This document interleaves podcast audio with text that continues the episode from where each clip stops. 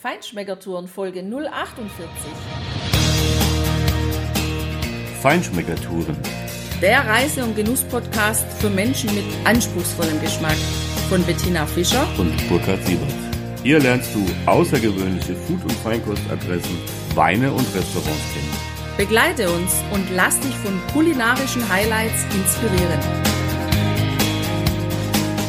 Ja, hallo, schön, dass du heute wieder bei uns bist. Wir sind hier mit Christoph Wasicek zusammen, ein Biersommelier. Wir sind hier in Main-Stockheim in der Nähe von Würzburg und Kitzingen. Und ja, wir sind hier mitten am Mainufer in der Nähe eines Campingplatzes. Du hörst die Vögel zwitschern. Wir schauen hier auf den Kirchturm, einen Fußballplatz und Weinberge. Das hat nichts mit Bier zu tun, aber da kommen wir vielleicht noch später zu der Kombination. Ja, hallo Christoph, vielen Dank, dass du dir spontan Zeit genommen hast. Schönen guten Abend. Ja, hallo.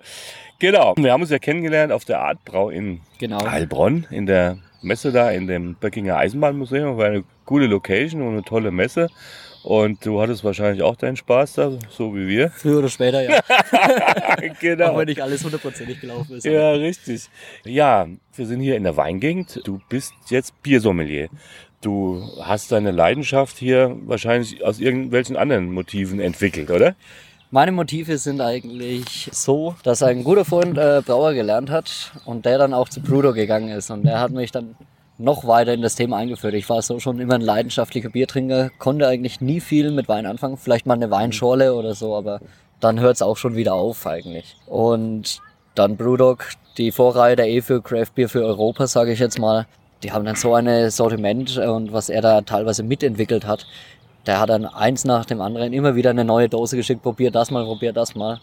Inzwischen habe ich dann auch Freunde bei der GEA in Kitzingen, wenn die auf Montage sind, die bringen aus Vancouver mit und und und. probier Okay. das mal. Und naja, selbst hier in Main-Stockheim, auch wenn wir in der Weinregion sind, es gab viele Brauereien in Kitzingen. Hier in Main-Stockheim, gar nicht so großer Ort, aber es gab hier selbst auch vier Brauereien ursprünglich. Brauereien? Inzwischen jetzt seit kurzem wieder eine kleine, äh, wo sich jetzt vier Leute zusammen gemacht haben und auch hier mal wieder Bier brauen. Da werden wir dann nachher auch noch mal eins verkosten. Ja, da sind wir gespannt, genau, das hast du ja erwähnt. Ja, ich kenne das früher aus meiner Heimatstadt, aus Darmstadt. Mein Vater hat mir immer erzählt, da waren sechs, acht Brauereien früher, ja. Und selbst als ich noch da aufgewachsen bin, gab es zwei. Es gibt immer noch zwei, aber die kleine gehört jetzt der größeren. Aber sie machen wenigstens noch eigenes Bier. Ist häufig so. Ja, genau. Ne? Aber dieser, dieser Brauduft, der hat mich natürlich auch immer früher, ja, ich, ich liebe das heute noch, ja, wenn man das einfach so hat. Und ja, aber die Frage ist ja, in der Vergangenheit zumindest, viele kleine sind weggefallen, aufgekauft, eingemeindet, wie auch immer. Und die Konzentration äh, und dieser Mainstream-Geschmack hat sich da entwickelt. Dein Motto ist Braukunst neu erleben. so Was, was hat es damit auf sich? Für mich geht es, äh, gerade weil wir hier in Franken sind, wir haben ja eh sehr, sehr viele Brauereien hier. Franken ist ja weltweit das größte Brauerei überhaupt. Und Braukunst neu leben heißt für mich wirklich auch mal auf Region rausgehen und den Leuten zeigen, es gibt mehr als wie jetzt Becks, Kulmbacher und wie sie alle heißen, die Großen, ne? was du überall kaufen kannst. Sondern geh doch auch mal zu dem Kleinen, der macht das vielleicht auch schon in der vierten Generation, aber das sehen halt viele Leute nicht oder wissen es gar nicht. Ne? Und dafür sage ich dann, aber ich kann dann trotzdem immer noch auf andere Stile zurückgreifen, die trotz Reinheitsgebot sind, aber dann immer noch etwas anders schmecken.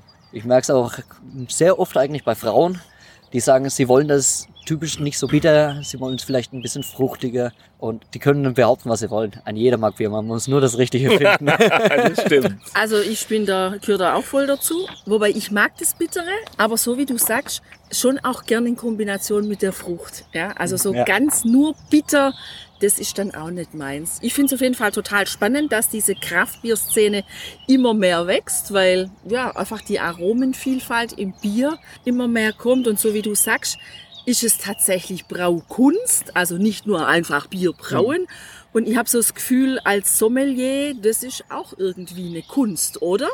Ja, es ist schon äh, irgendwo eine Kunst, weil man muss schon ein bisschen was üben. Also am Anfang äh, weiß ich noch bei der Ausbildung, da hat unser Lehrer, der Dr. Stempel, uns einfach mal testen lassen, wie viele Sorten können wir denn unterscheiden. Und er hat uns ins kalte Wasser geschmissen. Jeder hat dann ungefähr drei, vier Worte zu dem Bier geschrieben und hat gesagt, also spätestens Ende der Woche langt das euch nicht mehr. Ne? Okay. Und dann hat er uns so weiter trainiert und trainiert, dass die Sensorik immer feiner wird. Natürlich sind wir jetzt auch immer noch am Trainieren. Aber am Ende hatten wir pro Bier immer eine halbe Seite geschrieben eigentlich. Was aus Wow. drei Wörtern bis zu einer halben Seite wurde. Ja. Also das war, war dann schon sehr interessant und da wusste ich auch bei vielen Sachen nicht, dass das so viel Einfluss nimmt, wie Gläser, dass die richtige Glaswahl wirklich zum richtigen Bier. Mhm. Temperatur ist ganz, ganz wichtig. Zwischen 2 und 16 Grad variieren die ganzen Sachen. Je nach Okay. Braustil wieder. Aha. Ein Stout ist wiederum eher bei 14 Grad rum, aber ein Pilz sollte halt dann eher die 7 Grad haben, weil sonst Mhm. schmeckt's Mhm. nicht. Also das heißt, Und die Aromen kommen nicht so schön raus, wie sich der Brauer das auch vorstellt dann am Ende. das heißt also als Nicht-Fachmann und als Newcomer, Trinker von Kraftbieren tut man sich dann schon ein bisschen schwer, weil ich weiß jetzt auch nicht so richtig, ja, welches Bier bei welcher Temperatur. Kannst du da mir irgendeinen Tipp geben, dass ich nichts falsch mache als Genießerin? Ich sag mal, bei den kleineren Brauereien, die schreiben das sogar schon mit drauf. Also man sieht das auch gerne bei Riegele oder bei Oliver Wesselow, bei der Kehrwieder Brauerei und bei vielen, vielen anderen. Die schreiben dann äh, hinten drauf, wie der Bittergehalt ist. Die schreiben äh, drauf, wie viel Würze das hat, wie viel Alkohol, zu welchem Gericht die das sogar empfehlen können und die Temperatur natürlich auch noch. Also viele machen das, noch nicht alle leider, aber in Deutschland machen das sehr, sehr viele. Gut, dann achte ich da zukünftig drauf, damit ich das nicht falsch mache. ja. ja, und Ausbildung Biersommelier, was, was ist da noch so der Inhalt Ja, der? Inhalt, äh, die ersten Sachen äh, sind natürlich Geschichte. Du musst ja auch was über die Geschichte wissen, ne? wie Bier überhaupt, wie es dazu kam. Und genauso ging es dann wiederum weiter, dass dann die Rohstoffe als erstes mal behandelt wurden. Da haben wir erstmal zig Wassersorten probiert, um zu sehen, weil es sind 98 Prozent, wo ein Bier aus Wasser ja eigentlich besteht. Und ein Wasser macht's aus. Da gehen wir nochmal auf das Beispiel Brewdog zurück. Die haben damals alle ihre Rezepte veröffentlicht, weil keiner kann's nachbrauen. Die haben einen eigenen Brunnen und einen eigenen Wassergrad. Du könntest hier das gleiche Rezept nehmen, aber dein Bier wird anders schmecken. Okay, also Weil du einen anderen Wassergrad hast. ja, ja, wiederum. das heißt, Open Source bringt ja nichts in dem Fall.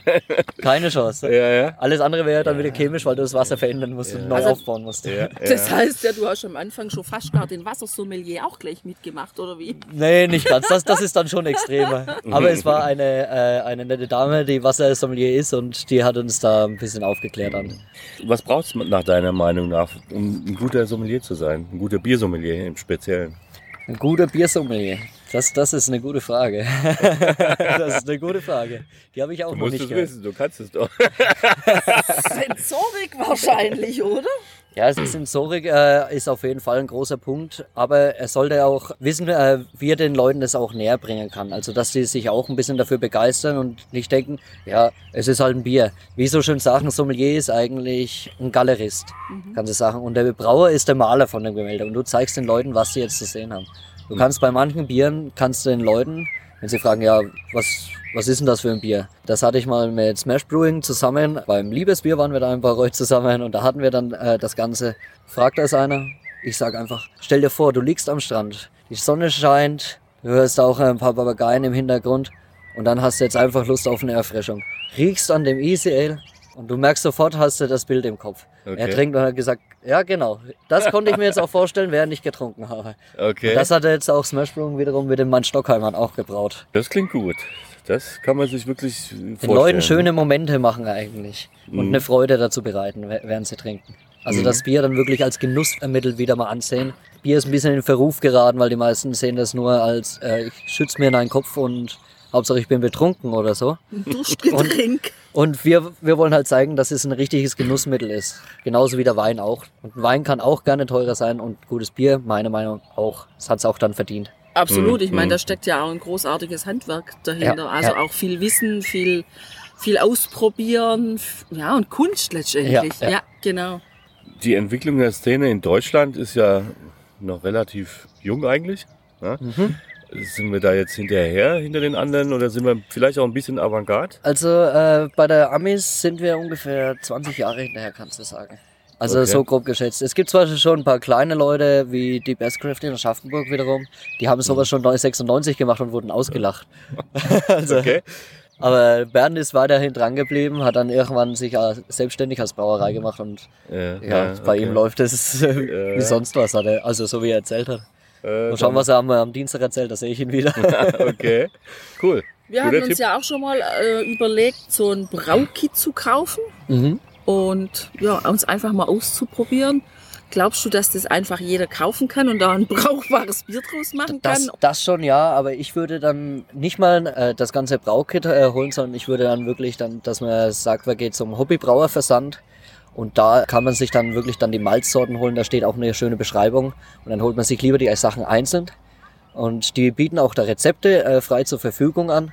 Und das kannst du wirklich dann mit einem normalen großen Gulasch-Topf kannst du eigentlich schon anfangen, überhaupt zu brauen. Und da kommt dann auch was Brauchbares raus, was ich trinken kann? Ja. wenn, Vielleicht- wenn du dich ans Rezept hältst und an die Temperaturen und Rast, ja. Also du musst dich schon am Brauprozess halten. Okay. Okay, apropos Rezept. Es gibt ja dieses Reinheitsgebot. Wie sieht das bei den Kraftbieren aus? Die halten sich nicht alle dran, denke ich mal. Aber ist es schlimm oder ist es nicht schlimm? Ähm, meiner Meinung nach ist es nicht schlimm, aber es ist ein sehr kompliziertes Thema, äh, muss ich dazu sagen. Die meisten sind schon noch nach dem Reinheitsgebot gebraut, äh, weil die Halle Dauer ja doch sehr viele äh, Aromenhopfen auch inzwischen hat. Aber manche machen halt dann doch gerne Chili mit rein. Oder sie brauen halt gerne mal ein Witbier, was ein typisch belgischer Stil ist. Dürften sie hier in Deutschland aber nicht als Bier verkaufen, dann müssen sie draufschreiben, kein Bier. Okay. Das ist, so hat mir das der Andi von der Paxbräu mal erklärt, dass das abläuft, weil er auch ein Witbier hatte. Problem ist halt dann auch wieder, er hat nämlich auch zur Welt gerufen, den Bund der Kreativbrauer äh, genannt. Da sind auch mehrere kleine Brauer eigentlich mit drin und die sagen, die wollen halt eine Revolution eigentlich für das Gesetz, dass sie auf ein Natürlichkeitsgesetz, das nur natürliche Mittel. Weil das Reinheitsgebot hat auch ja, ein paar kleine Tücken, Okay. wo ich jetzt nicht so direkt drauf eingehe. Nicht, dass jetzt jemand nicht mehr zu seiner Lieblingsbrauerei geht oder so. Ja, Die, die möchte ich jetzt hier so nicht mehr preisgeben. ja, ist klar. Ne? Aber Weil, weil schon allein, äh, nur als kleines Beispiel, Bier könnte nie ein Jahr einfach so haltbar sein. In der Regel zwischen drei und sechs Monate. Mhm, okay, Und die meisten von den großen Brauereien sind schon ein Jahr und Ja, Ja, da okay. wird dann halt irgendwie ein Genau. bisschen nachgeholfen. Ja, aber Ja. ich meine, wenn, wenn die Zutaten natürlich sind und frisch und hohe Qualität, Ja, dann ist doch alles es- egal. wenn, wenn du, wenn du Muss es jetzt dann zum Export wiederum verkaufst, dann darfst du es Bier nennen in Deutschland. Ah ja, okay. Aber dann muss es exportiert werden. Dann muss man Re- Reimport machen. Quasi, ja. Ja, Und ein paar andere haben es zum Beispiel ihr Bier in Tschechien eingebraut und dann hier gemacht. Ah, okay. Du hast vorher kurz das Thema Glas angesprochen, dass Mhm. das halt schon auch wichtig ist, fürs, ja, für das Bier das richtige Glas auszuwählen. Gibt es da was, was du mir mitgeben kannst als ja, Anfängerin der Kraftbier? Am besten ist es äh, wirklich direkt von Rastal ein Degustationsglas zu haben. Oder, wenn man sowas nicht zur Hand hat, funktioniert auch ein Weinglas. Mhm. Man soll es nicht meinen, aber es ist relativ ähnlich. Beim Degustationsglas ist es halt so, dass der Körper ein bisschen voller ist und dann nach oben schlank wird und nochmal breiter, damit man schön riechen kann auch. Weil das Riechen ist sehr, sehr wichtig. Das meiste, was du schmeckst, geht auch immer über die Nase. Jeder, wo Schnupfen hat, kennt das, dass Ja. er dann das Essen auf einmal nicht mehr schmeckt. So Aber ganz klare Sache, weil das sind nur ca. 30 Prozent, was es ausmacht, die Zunge eigentlich am Ende. Welche Aromen erwarten einen dann, wenn du erstmal gerochen und dann einen Schluck in den Mund nimmst? Das ist ganz, ganz unterschiedlich. Es kann über Zitrone gehen oder beim Weizen ist es auch sehr bekannt. Da riecht man als erstes so einen bananigen Duft, der durch die Hefe wiederkommt. Die hat ja auch verschiedene äh, Aromen. Es kann äh, auch Schwarzbeere, es kann Pfeffer sein. Es gibt nämlich einen Hopfen, der ist richtig pfeffrig. Okay. Da gibt es schöne Pepperpilz, falls das mal einer ausprobieren will. Okay. Es kann aber auch sein, dass man mal Klebstoff riecht. Es ist, lauter verrückte Sachen gibt's dabei. Oder Gurke. Du kannst dann, als was oft vorkommt, ist Dörrobst oder tropische Früchte. Natürlich kann man das dann immer noch, noch feiner machen, dass man dann sagt, oh, das müsste Mango sein, das müsste Rose sein. Aber man kann auch sagen, es ist einfach nur blumig. Ja, Aber ja, dafür ja. muss man dann schon sehr viel trainiert haben, damit man dann wirklich alles erkennt. Das klingt echt spannend. Ne? Ich meine, ein paar haben wir ja auch probiert und ja, wenn ich mich so an das eine oder andere erinnere, einfach diese Zitrusaromen, das ist schon richtig spannend dann im Bier, genau. Genauso grüner Apfel, sowas Mhm. kommt auch sehr, sehr häufig vor. Roter Apfel. Mhm. Ob es jetzt Birne ist, alles äh, sowas kann vorkommen. Oder Kaffeearomen bis hin zu Schokoladenaromen durch verschiedene Malzsorten dann ho- hervorgehoben werden und Röstverfahren. Ja, ja. Ja, das wäre jetzt meine nächste Frage gewesen. Wer, woher kommen überhaupt diese Aromen? Kommt es aus dem Aroma Hopfen oder kommt es aus dem Malz? Oder ist eine Kombination aus beidem? Es ist eine Kombination aus Hefe, Hopfen und Malz. Ah, Und auch das Wasser spielt ein bisschen auch noch eine Rolle dabei. Also es, es muss wirklich alles äh, harmonieren, damit du dann am Ende wirklich das äh, beste Bier dann rauskriegst für deinen persönlichen Geschmack. ja, ja. Und was machst du dann so konkret als Biersommelier? Was kannst du alles anbieten? Was? Also ein Biersommelier an sich macht eigentlich entweder Biermenüs, dass er äh, also mit dem Koch direkt zusammenarbeitet und dann ein Menü entwirft für die Gäste und sich dann auch um den Einkauf kümmert. Mhm. Genauso auch in Getränkefachläden, dass der die Leute berät. Nicht, dass sie dann doch aufs falsche Bier greifen und dann haben sie keinerlei Lust mehr auf Bier. Das, das geht sehr, sehr schnell. Ich denke, da hat jeder schon mal die Erfahrung gemacht. Absolut. Oh. wenn man die Flaschen nach dem Etikett aussuchen muss, ähm, ist es immer spannend, wenn man sie öffnet, was dabei rauskommt und ob einem das schmeckt. Ja, meistens sind die, die ist dann schon sehr, sehr spezielle Biere wiederum. Ja, wie gehst du denn konkret vor, wenn du so ein Bier- und Essens-Pairing machst? Wie, wie findest ich, du das Ich überlege mir eigentlich als, als erstes mal, was könnte ich mir so vorstellen. Erstmal, man braucht ein Aperitif. Irgendwas muss ja erstmal den Hunger anregen. Also überlege ich mir, gut, was regt denn beim Bier den Hunger an? Das sind immer stark gehopfte Sachen. Pilz, IPA ist auch sehr, sehr stark gehopft. Aber ich empfehle einen Pilz. Ich mache da gerne einen Cocktail ein bisschen draus. Dann nehme ich mir ein Sektglas her, tue ein bisschen Pilz rein, dreiviertel voll und dann nochmal ungefähr ein Schnapsglas äh, Aperol Spritz drauf.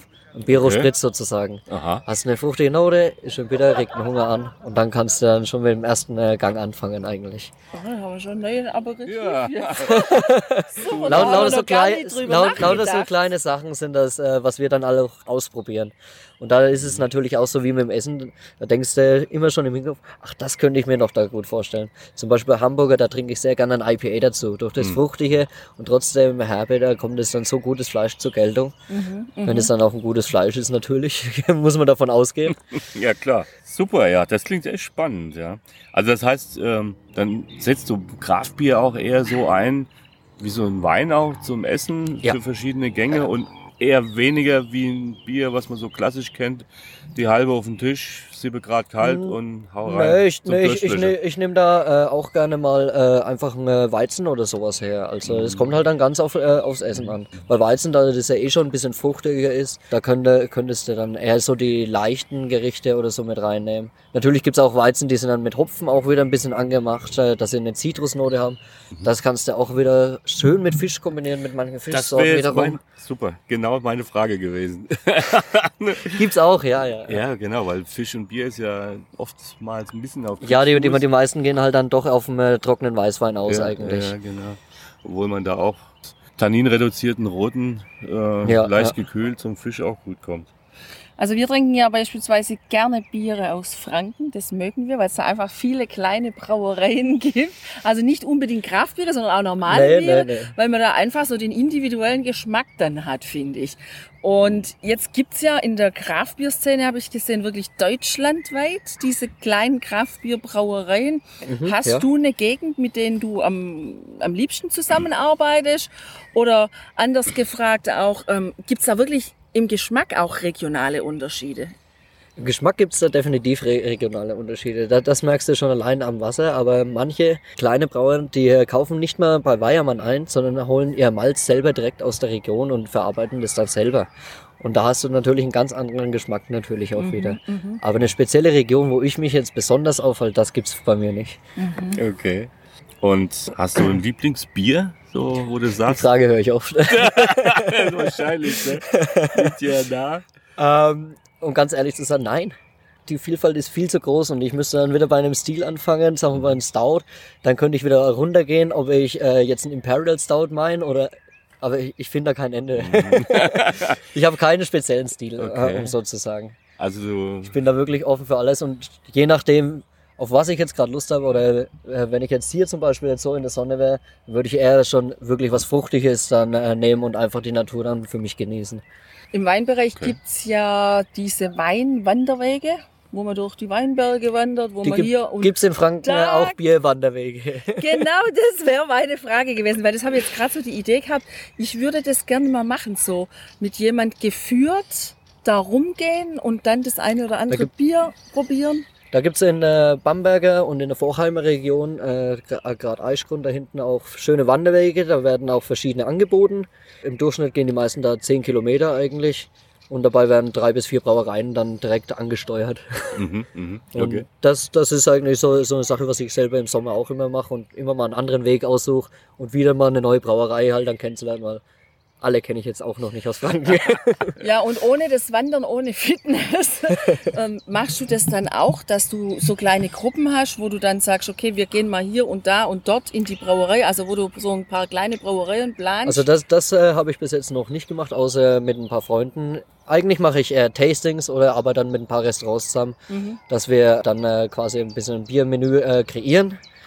Und ich arbeite auch noch zusammen mit Thomas Lang, einem Kabarettisten und Buchautor aus Stuttgart. Mhm. Der hat ein paar Bierkrimis äh, geschrieben, die Schrägkrimi-Gastros, wie er sie so schön nennt. Das ist eine ganz neue Kategorie, seitdem er das gemacht hat. Super witzig und dabei halt natürlich die passenden Biere, während er dann die Geschichte auch dazu erzählt. Und dann lernen die Leute auch noch ein bisschen was über das Bier. Boah, das finde ich eine super Coole Idee. Sache. Wann gibt's da die nächste Veranstaltung? Da wollen wir auch. Wir Ähm, lesen gern und wir trinken gern Bier. Die, das genaue Datum ist noch nicht sicher, aber es wird Ende des Jahres dann im Mangold in Heilbronn wieder eine sein. Ah, cool. Da möchten wir unbedingt eine Einladung. Und falls Genau. unsere Zuhörer da auch Gerne. Hin wollen, wie, wie kommen die zu dem Datum? Also entweder direkt über meine Homepage auf Facebook, Beer Revolution einfach eingeben, Englisch Bier geschrieben und Revolution bleibt eh gleich. Genau. Oder dann auch äh, direkt äh, beim Mangold, da ist es dann auch rechtzeitig angekündigt, wo man dann die Karten auch äh, vorreservieren kann. Ja, cool, da freue ich mich drauf. Ja, klar, das ist ja auch eine schöne Location und die haben ja auch ein paar gute Biere wirklich immer am Hahn. Genau. Christoph, jetzt sind wir schon am Ende fast. Wir haben am Ende immer so einen Schnelldurchlauf, das heißt Oh. ein paar kurze Fragen mit der Bitte um spontane kurze Antwort, Okay? weil das kommt dann immer am besten. So, ich fange mal an. Was war dein erstes Bier, das du jemals getrunken hast? Kulmbacher, Edelherb. Super. Das kam ja mega spontan. Ich, ich weiß meins auch noch. Was ist Alpirsbacher Klosterbräu? Ich weiß es nicht mehr, aber es könnte ein Alt gewesen sein. Altbier. Ja, genau. Obergärisch. Wenn du es weißt, ich kenn ist, mich ist, nicht aus. wahr, ist wahr. Äh, Gut, und wenn es nur eine Biersorte gäbe, welche wäre deine? Jetzt haben wir die Frage nochmal verengt von vorhin. Das hatten wir die Frage nicht schon mal. Da war sie zu offen gestellt. Ähm, dann würde ich äh, sagen dunkle Biere. Okay. Einfach ganz grob. Ja, okay. Ja, das leitet vielleicht schon über. Wenn du zwei Wochen jeden Tag das gleiche trinken müsstest und nichts anderes hättest, wofür würdest du dich dann entscheiden? Bier. Okay, allgemein. Einfach nur, nur Bier. Einfach nur Bier, genau. Irgendeins findet man immer. Ja, hoffentlich. Ja, wenn du so wählerisch bist, findest du es am Ende nicht mehr. Das stimmt. Um welches Bier probieren zu können, würdest du ein großes Opfer bringen? Ich habe mal ein großes Opfer gebracht. Ich hatte bis 2016 so lange Haare und äh, um das eine Bier zu bekommen, habe ich die Haare abgeschnitten. Seitdem habe ich kurze. Cool. Ja, schön. Gut, dann, was war das für ein Bier? Das war äh, ein Bier aus Amerika. Das, das wird nur ganz selten verkauft. Da kostet die Flasche auch 300 Dollar äh, schon und du musst circa sechs Jahre warten, bis du überhaupt eins bekommst. Und ich wollte ein Schnapsgläschen davon. Oder hat sich das Haare abschneiden für dich gelohnt? Oh ja, auf jeden Fall. Okay. Und ich würde es wieder tun. Für das Bier würde ich das wieder tun. Du bist ein echter Kulinariker, ja, das ist klar. äh, okay, dann sagen wir mal die andere Seite. Auf welchen trinkkulinarischen Luxus könntest du denn mühelos verzichten? Mühelos. Ähm, Apfelsaftschorle. Stimmt. Ja, Hat so und viel Kalorien. viel noch- mehr wie Bier. Dann noch die allerletzte Frage. Gibt es für dich ein Recht auf Genuss? Oh ja, auf jeden Fall. Jeder sollte das Recht haben, genießen zu können. Genauso wie meiner Meinung nach jeder das Recht habe, wirklich sauberes Trinkwasser zu haben. Also genauso sollte jeder auch wissen, was es heißt, genießen. Gut, jeder hat eine andere Ansicht. Manche genießen ihr Wasser, ihren Wein hier in der Gegend. Ich will einfach dann gemütlich mein Bier trinken und schon bin ich glücklich. Super. Und ich glaube, wenn wir jetzt nochmal gemeinsam in Shoppen trinken gehen, also ein Bier. Du kannst auch shoppen trinken. Wir haben ja hier ich eine Weinstube, jetzt, wo genau, wir drin ich sitzen. meine jetzt tatsächlich ein Bier, dann können wir das noch weiter frönen und dem äh, nachkommen. Genau, ja, herzlichen Dank. Es war super spannend. Gerne, gerne. Äh, dir weiterhin alles Gute. Wir werden es sicherlich sehen und spätestens, alle spätestens im Mangold. und ja, dir wünschen wir viel Spaß beim Genießen weiterhin, beim Vermehren der gewonnenen Erkenntnisse aus diesem Podcast auch ich hoffe, ihr wieder. werdet auch mehr Bier trinken. Ja, wir, klar, wir lieben Wein und Bier. Das ist und manchmal auch ein Schnäpschen hinten nach, das muss auch sein. Kann ich gar nicht. Okay. Ja, und falls du auf jeden Fall Lust hast, mal in Begleitung eines Biersommeliers die Bierwelt, die Kraftbierwelt zu erkunden. Wie immer stellen wir dir in unseren Show Notes die Adresse, die Facebook-Adresse zur Verfügung, dass du einfach Oder- sicher und zielstrebig den Christoph erreichen Oder einfach kannst. dann googeln unter dem Verband der Diplom-Biersommelier. Da kann man dann Biersommelier-Suche eingeben, seine Postleitzahl dazu und dann findet man die Leute in der Umgebung. Mhm. Oder die Stadt einfach dazu eingeben. Prima. Cool. Ja. Und in diesem Sinne, viel Ja. Spaß beim Genießen. genau. Ciao, Ade, ciao, ciao. Ciao.